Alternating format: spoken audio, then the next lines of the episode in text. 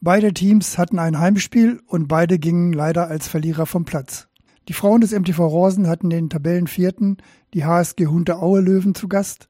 Im Hinspiel gab es zum Saisonauftakt eine deutliche 17 zu 36 Niederlage. Diesmal kam das Team von Trainer Oliver Dus mit der bekannten Heimstärke und der guten mannschaftlichen Geschlossenheit besser mit dem Gegner zurecht. Zur Halbzeit führte der Gast mit 13 zu 11, aber Rosen drehte bis zur 44. Minute den Spieß um und führte 18 zu 15. Zur erhofften Revanche reichte die gute Leistung dann aber doch nicht. Von der 48. Minute bis zum Schlusspfiff gelang Rosen kein Treffer mehr.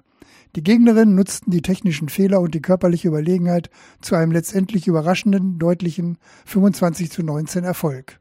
Die Männer des VfL Hameln verloren ihr Heimspiel gegen Fallersleben knapp mit 25 zu 26. Der Siegtreffer fiel praktisch in der letzten Sekunde. Es war von Beginn an eine schwache Vorstellung des Teams von Trainer Marc Siegesmund. Es lief sowohl in der Defensive als auch in der Offensive nicht viel zusammen. Trotz fehlerhafter Abwehr und schwacher Chancenausnutzung führte Hameln zur Pause gegen den durchaus schlagbaren Gegner mit 13 zu 12. Nach dem Seitenwechsel nutzte dann Fallersleben die hohe Fehlerquote der Gastgeber innerhalb von fünf Minuten zu einer 17 zu 14 Führung aus. Die Umstellung auf offensive Deckung im 5-1-System stabilisierte Hameln und die Partie blieb bis zur letzten Sekunde spannend bis zum tragischen Ende.